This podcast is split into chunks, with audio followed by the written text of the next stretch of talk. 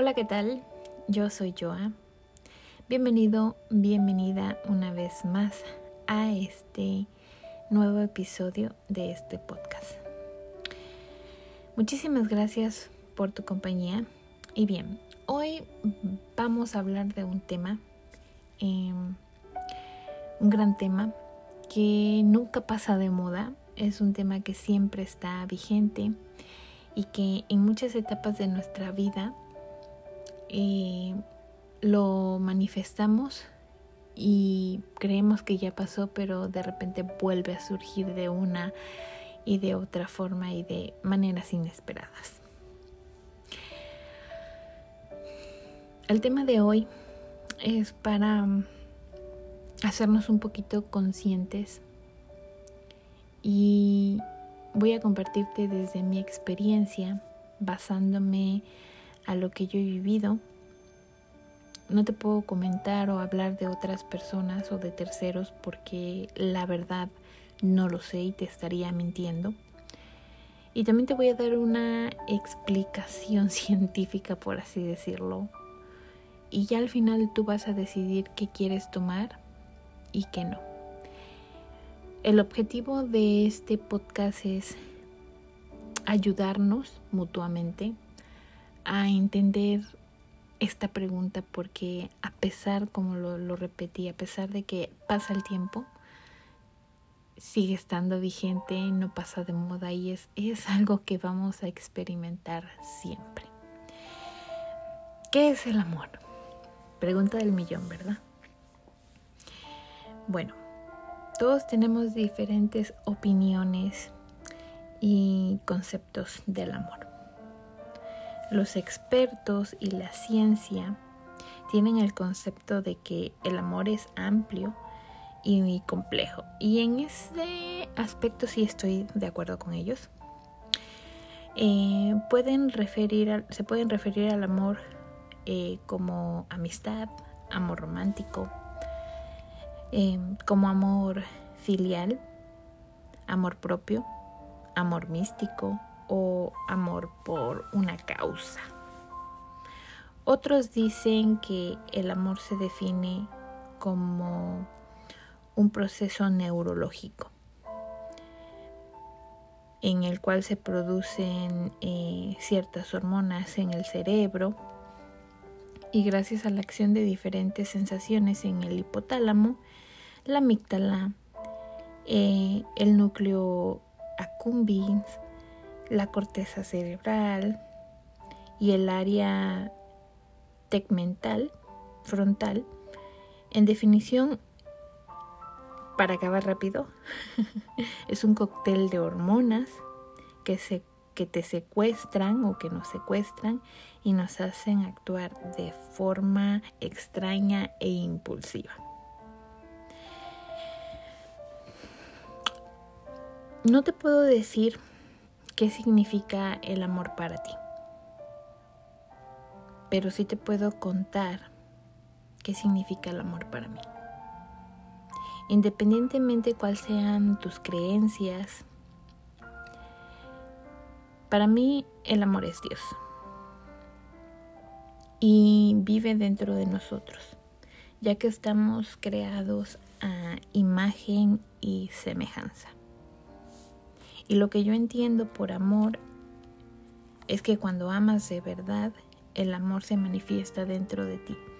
Y entonces ahí es cuando tienes la capacidad o tenemos la capacidad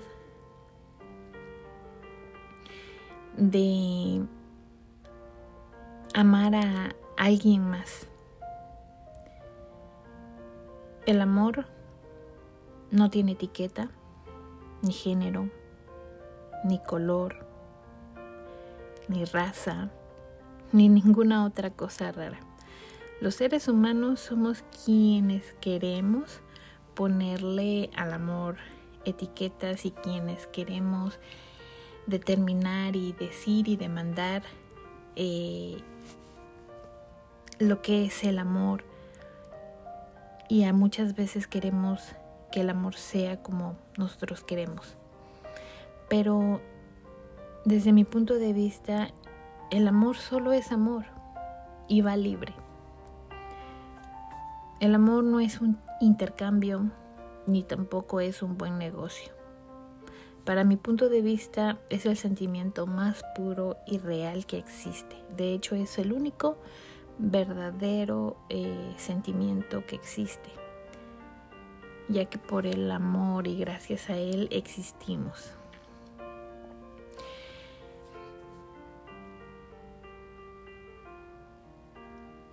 Y algo puede ser y algo que puede llegar a ser significativo para mí,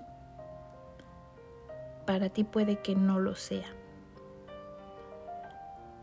Y viceversa. Por eso te digo que el amor, si lo vemos de esa manera, es muy relativo como el tiempo. Y que también el amor es un mundo dependiendo de cada cabeza, dependiendo de cada ser humano. Porque va a depender mucho de tus vivencias, de tus creencias, de lo que tú crees y consideras que para ti es el amor. Fisher, o Helen Fisher, que es una gran estudiadora del enamoramiento y por ende del amor, define un segundo momento en el proceso del enamoramiento desde el punto de vista neurológico. Sí, y volvemos otra vez hacia la parte de la ciencia. La atracción donde entra en juego la dopamina y un estudio eh, reveló mediante escáneres en las personas que se encuentran en la fase inicial del enamoramiento, que tiene, tienen una intensa actividad en el área ventral. Lo que hace una especie de fábrica de dopamina. Quiere decir que cada que nos enamoramos estamos fabricando dopamina a granel. ¿sí? Que es estar enamorado no solamente tiene el efecto sobre nuestras emociones, sino que también eh, sobre las transformaciones cognitivas a un alto nivel. Los estudios neurológicos sugieren que hasta 12 áreas del cerebro están involucradas en ese momento en el cual se produce el enamoramiento de tal modo que al mirar, pensar o ver, sentir a alguien por el cual nos sentimos atraídos, se libera en el cerebro una serie de neurotransmisores como la adrenalina, la dopamina, eh, serotonina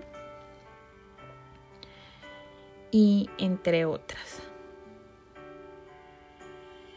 La vasopresina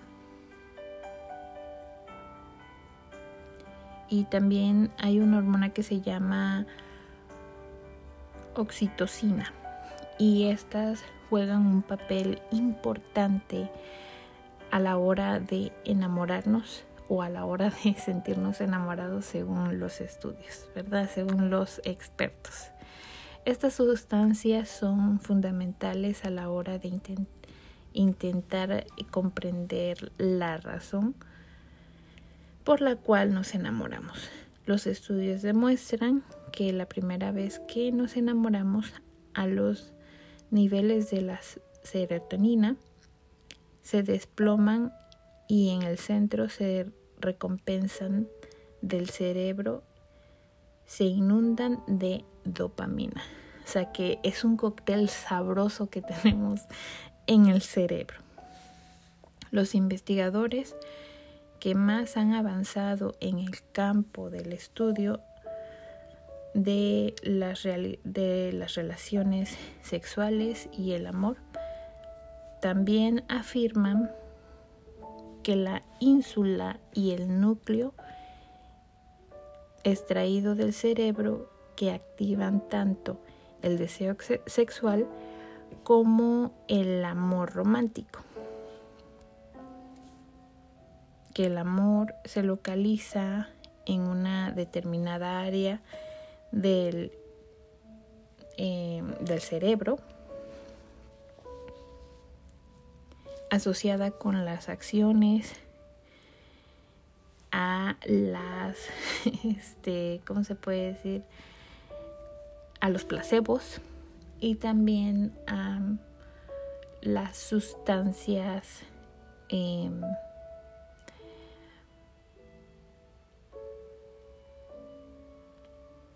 a las sustancias como drogas.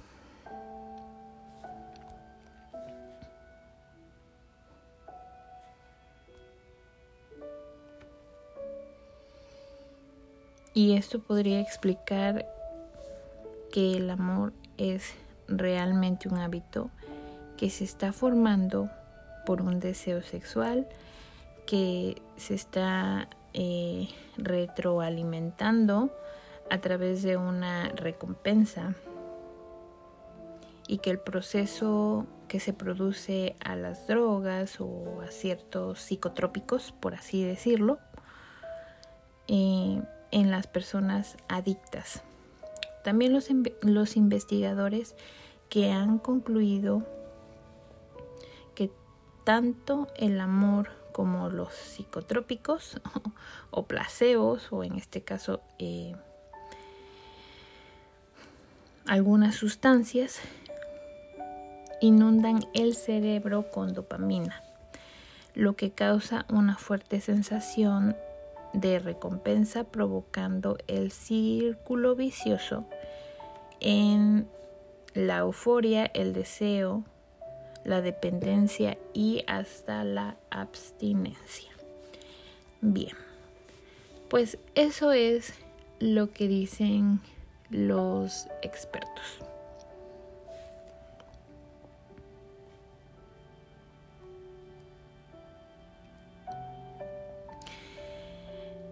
Pero si bien los expertos nos ayudan a ver una amplia mirada hacia el maravilloso mundo del, del cerebro, y no está mal, de hecho a mí me gusta mucho, mucho la ciencia y estoy de acuerdo con algunas cosas de las que se han dicho.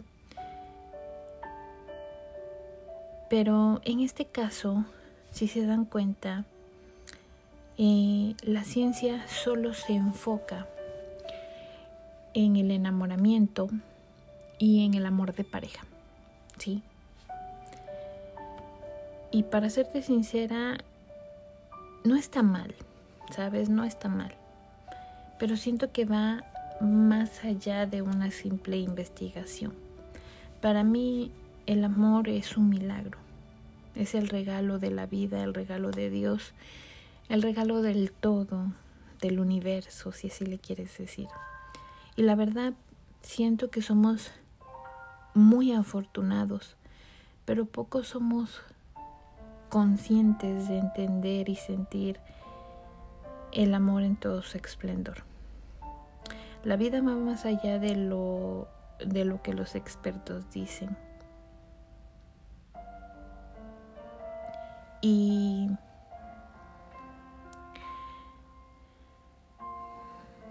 a veces olvidamos que el amor no solamente se basa en el amor de pareja, sino que el amor es universal como lo dije, no tiene fronteras, no tiene barreras. Por eso digo que no te puedo decir lo que significa para ti, porque para mí eso significa, ya que lo manifestamos de muchas maneras y en diferentes etapas de nuestras vidas, como lo mencioné al principio. Y para esto, como saben, los que ya son parte de estos podcasts y que me han escuchado varias veces, a mí me gusta dar un contarte algo y darte mi opinión, mi opinión de vida, contarte mi experiencia, porque no puedo hablar de algo si no lo he vivido o si no lo he experimentado. Y déjame te cuento un poquito de mi experiencia con el amor. Em, mi experiencia con el amor y los tres grandes amores de mi vida. Y ya sé que muchos van a pensar y se van a imaginar o me van a imaginar que solamente se trata de amor carnal, amor de pareja, amor de noviazgo, donde involucra a una persona físicamente, a un hombre o algo así. Sí, pero no. Se trata de lo que para mí es el amor y que va más allá. La primera vez que yo amé en este mundo. Y, y en esta era. Fue cuando yo apenas era un espíritu queriendo venir a este plano terrenal. Eh, mi primer amor fueron mis padres, mi familia.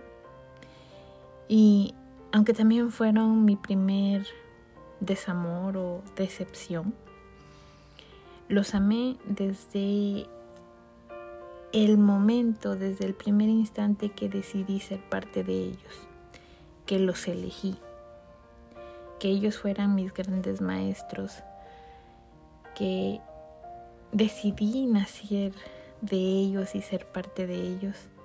Desde ese primer instante los amé. Porque mi ser quería ser parte de y venir a ayudar. Y en ese momento, para tú poder ayudar a una persona, tienes que amarla tienes que quererla, tienes que dejar juicios, dejar muchas cosas atrás para poder decir, sí, mira, te amo y te amo tal y como eres. Aunque, como lo comento, no todo fue miel sobre hojuelas, porque a medida que eh,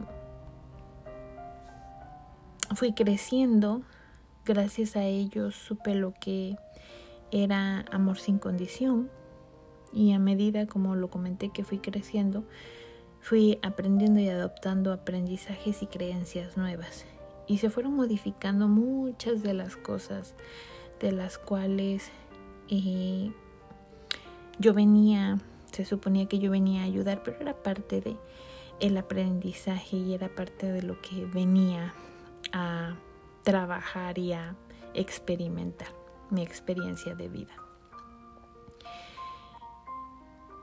Y también gracias al ego y a otros sentimientos que fueron llegando a mi ser, a mi vida, a ser experimentados por mí. Y fui creciendo con expectativas y al final no fueron cumplidas y he ahí mi primera decepción pero eso no significa que no haya amado con intensidad a mis padres. Y mis primeros, mi primer amor fueron mis padres. Luego, mi grande amor, mi segundo gran amor, fue el amor de pareja de mi compañero Y también, al igual que, que con, con papas, que con la familia, también hubo esa situación de decepción, porque obviamente ya traía eh, creencias, ya venía con creencias y siempre el esperar que me quieran, el esperar que me amen de la misma manera, el, ser recíprocos. Y al igual que amé y amo con mucha intensidad a mi pareja, que ya tengo toda una vida, se puede decir que la mitad de mi vida con él.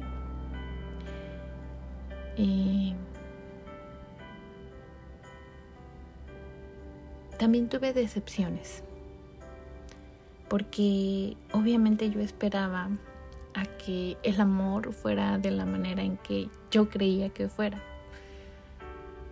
Y hasta cierto punto llegué a ser egoísta, para serte muy sincera, porque sí esperé a que mi pareja me amara de la misma manera en que yo lo amaba o que yo creía que lo amaba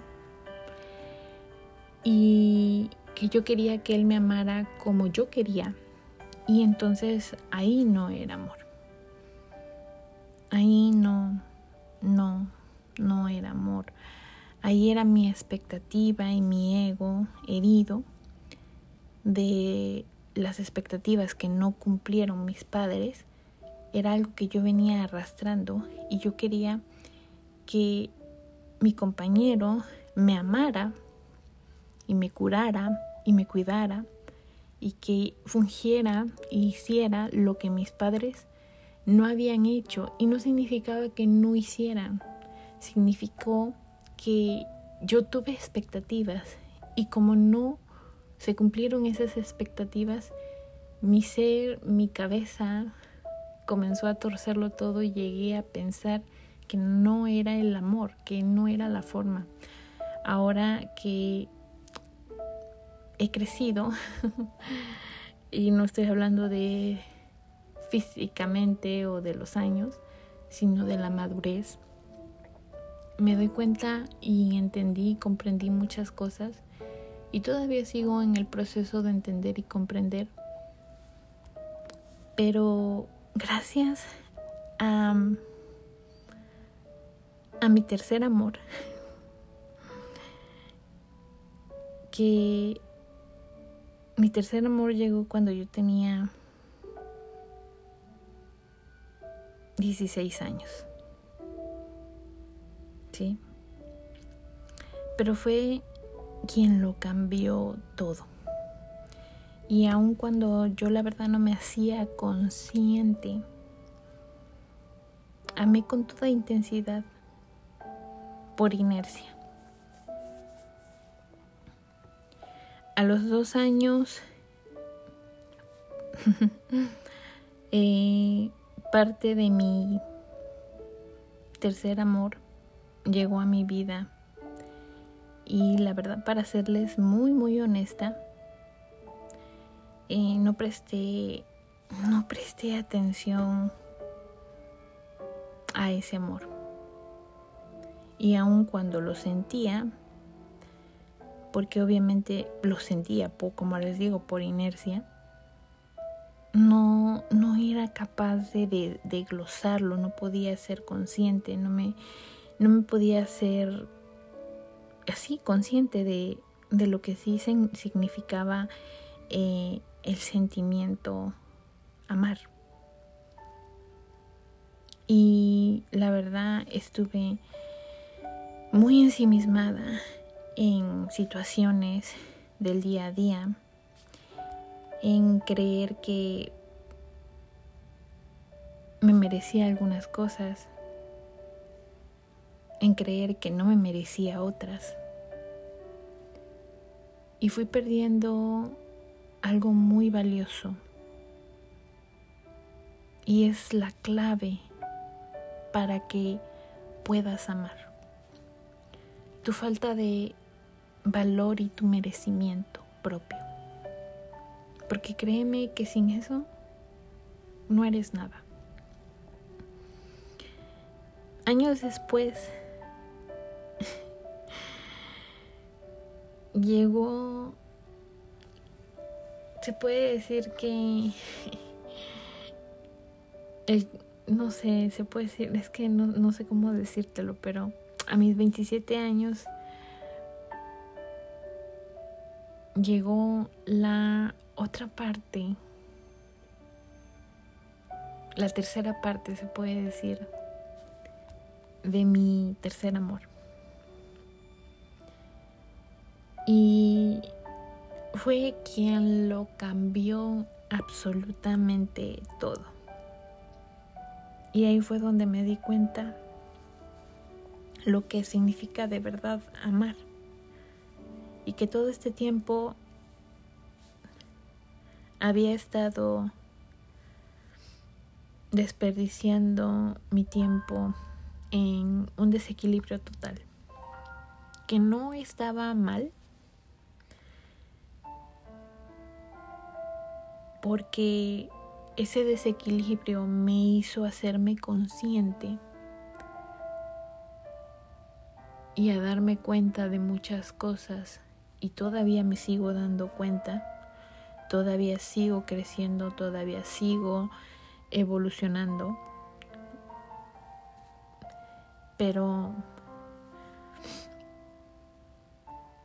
me di cuenta también que no me estaba amando a mí misma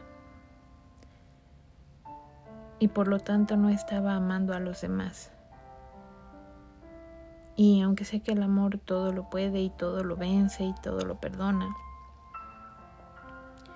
que amas en beneficio del otro y quedas sin esperar nada a cambio. El amor verdaderamente no te hace sentir sacrificado que no es un trueque, que no es una trampa.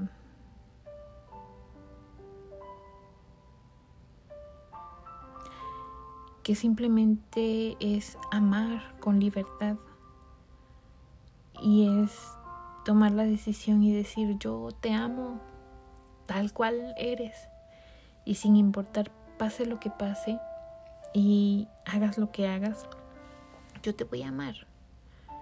Pero eso no significa que me voy a sentir sacrificado o que tu amor me va a lastimar. Porque si verdaderamente te, te estoy amando, que sí van a haber cosas como ser humano que me van a lastimar y que me van a hacer sentirme mal, pero voy a estar contento con eso y que al final a quien tú decidas amar con libertad, yo voy a estar contento también con eso. Porque mi amor te lo estoy dando, porque te estoy dando mi cariño, te estoy dando lo que yo soy. Y para poderte dar lo que yo soy, no tiene que existir ego en mí, ni juicios, ni exigencias. Tengo que verdaderamente estar en equilibrio y tengo que darme, sentirme libre al ser yo, no ponerme una máscara, no estarme preocupando de que me vas a amar o no me vas a amar o me vas a aceptar o me vas a dar algo o me vas a dejar de dar algo si dejo de ser yo o si dejo de ser quien soy por agradarte a ti porque el amor no es un sacrificio. Y todo esto lo entendí gracias a mi tercer amor. Y mi tercer amor son mis tres hijos, que cada uno llegó en una etapa de mi vida diferente y que cada uno de ellos me enseñaron a su manera lo que era el amor.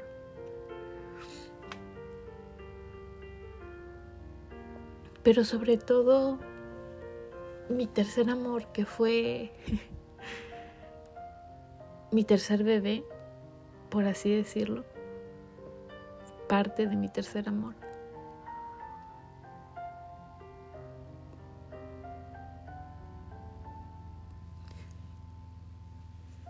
que llegó en el momento más preciso, más exacto, y que él tan pequeñito, tan chiquito, con sus manitas, con su sonrisa, se agarraba y se aferraba a mí y me amaba, sin importar qué. Nunca se puso una máscara para poder agradarme. simplemente me mostraba y me mostró y me ha mostrado su amor a día de hoy. Y ahí es donde puedo decirte que es el sentimiento más puro y entendí y comprendí lo que significaba el amor para mí. La verdad, te cuento mi experiencia porque gracias a ese amor y a toda a todos los amores de mi vida, como te lo digo, he tenido tres grandes amores en mi vida y, y cada uno de ellos me han traído experiencias muy valiosas, experiencias únicas. Gracias a eso, a, mi tercer amor pude entender y comprender a mis padres. Y al igual que todos,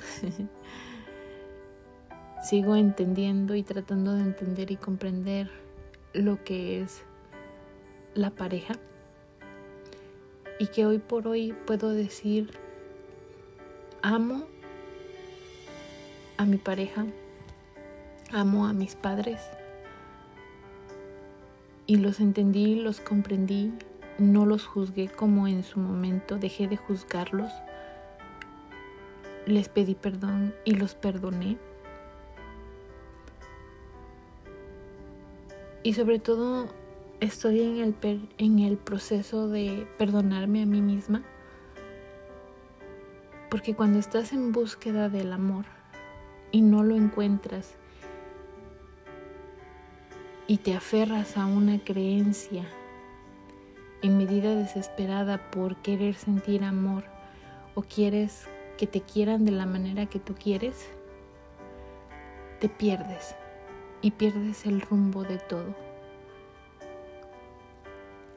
Y la verdad que gracias a mi bebé, a mi hijo, que me hizo hacerme consciente de lo que es el amor y a mis otros dos hijos que también me a su manera me enseñaron y la verdad que los hijos y los padres son los grandes maestros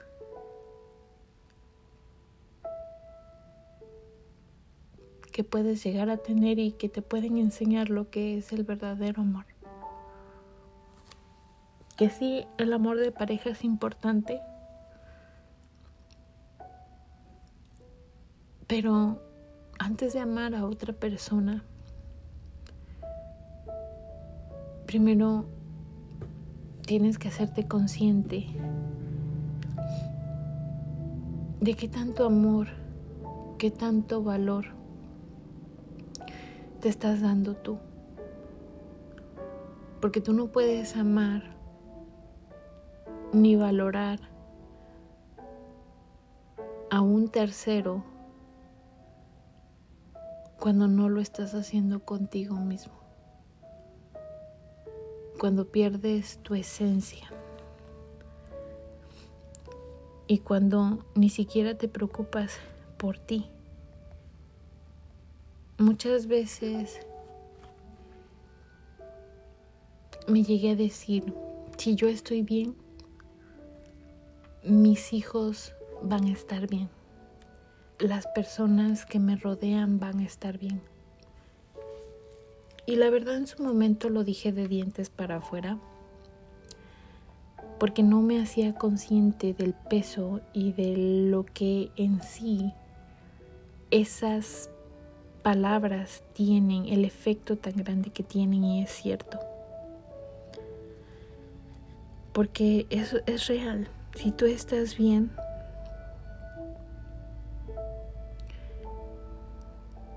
todo lo que amas y todo lo que te rodea va a estar bien.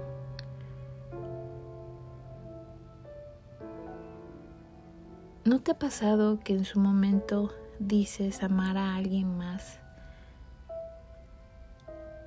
que lo que te amas a ti. Y muchas veces yo lo dije, lo llegué a pensar. Y ahí es cuando te pierdes. Y no significa de que no vayas a amar a la otra persona más que a ti. Es que no puedes amar a una persona más que a ti mismo. Y no significa de ser narcisista o de ser ególatra. Significa de que pongas en balance y pongas en práctica lo que tú has aprendido como tu experiencia de vida. Es como una persona que dice las cosas o da un consejo, pero no tiene ni idea, o es como en este caso si yo viniera y te diera un consejo basándome a lo que dicen los demás, pero no a lo que yo he vivido y a lo que yo he experimentado. Sería ilógico estarte hablando de algo de lo cual no tengo ni idea. O como las personas cuando dicen, sea a lo que te refieres o siento tu dolor y no han estado en esa situación. Y aunque estén en esa situación o hayan pasado por esa situación o por algo similar, hay que recordar que no, que no todos vamos a tener la misma experiencia y no todos vamos a tener la misma vivencia. Por eso te digo, y es muy importante que tú reconozcas qué significa el amor para ti, qué es el amor en tu vida. Y te hagas consciente desde tu experiencia, desde lo que tú quieres para ti, desde tu vivencia, tus creencias, tus aprendizajes y tu misión de vida, qué significa esa palabra tan hermosa. Y es una palabra tan hermosa y tan maravillosa que dejamos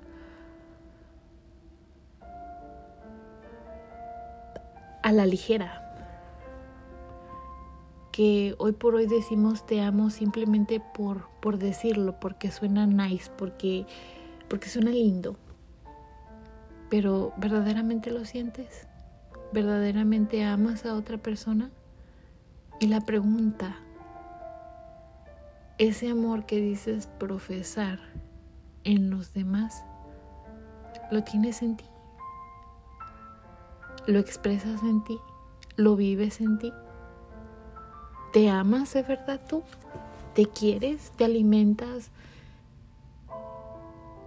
¿Sigues tu corazón? haces lo que verdaderamente quieres, vas libre, porque eso es el amor, el amor es libertad. No aprisiona, perdona todo, sí. Y que sí cuesta, sí, obviamente, porque mm, en la Biblia los que sean creyentes y los que no, pues pueden, pueden ignorarlo. Pero en la Biblia dice, si te dan una bofetada, eh, ponle la otra mejilla, ¿no? Si te roban eh, pues la capa, no se la niegues, si te la piden o te la roban ya prácticamente, pues dásela, no, no, no pelees. Pero, ¿verdaderamente somos así? No, ¿qué pasa? Decimos, no voy a permitir que me lastimen. Y eso también, el permitir que otras personas ajenos a ti te lastimen en nombre del amor, eso tampoco es amor. El amor para mí tiene un significado enorme y aquí nos va a pasar toda la vida hablando de lo que significa el amor para mí, pero el amor no es sacrificio. El amor es equilibrio, es Dios, es el milagro de la vida. Y es tanto para poder amarte, primero tengo que amarme yo. y tengo que darme ese valor. Para darte un valor a ti, primero tengo que dármelo yo. Y no significa que te estoy discriminando, no significa que te estoy poniendo por encima, sino que significa que para dar un para saber qué es lo que merezco y que no, primero tengo que darle un valor a la situación y primero tengo que darme un valor yo. Y que cuando ames desde mi punto de vista y ya va a depender del tuyo, no significa sentirme sacrificado, sino que te voy a amar con libertad. Y el amar con libertad no significa que no voy a ser monógamo. Significa que te voy a respetar y que me voy a respetar yo, mi integridad como persona, como ser humano, como ser individual. Pero que te voy a amar con libertad. Y eso quiere decir que no me perteneces, que tú decidiste darme tu amor y estar conmigo y ser mi compañero o mi compañera por decisión, porque el amor es una decisión, no es una obligación. Y ni siquiera los padres, que son nuestros grandes maestros, están obligados a querernos de la manera en que nosotros queremos. Y ahí es donde viene a veces la decepción, porque nosotros, todo niño en etapa de crecimiento es selfish, es egoísta. Y, y quieren el amor para ellos, y se van haciendo una idea de lo que es el amor y de lo que es la necesidad basada con berrinche. Y ahí es donde tenemos nuestro primer desamor, nuestro primer desapego con nuestros padres. Pero eso es algo que poco a poco va sanando. Y si tienes la capacidad para darte cuenta y entender y amar con libertad a tus padres, vas a tener la capacidad para hacer absolutamente todo.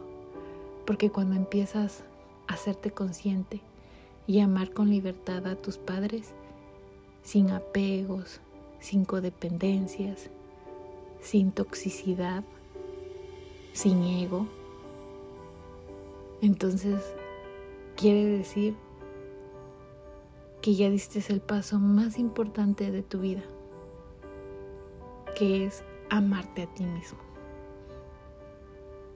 Entonces, no esperes que alguien más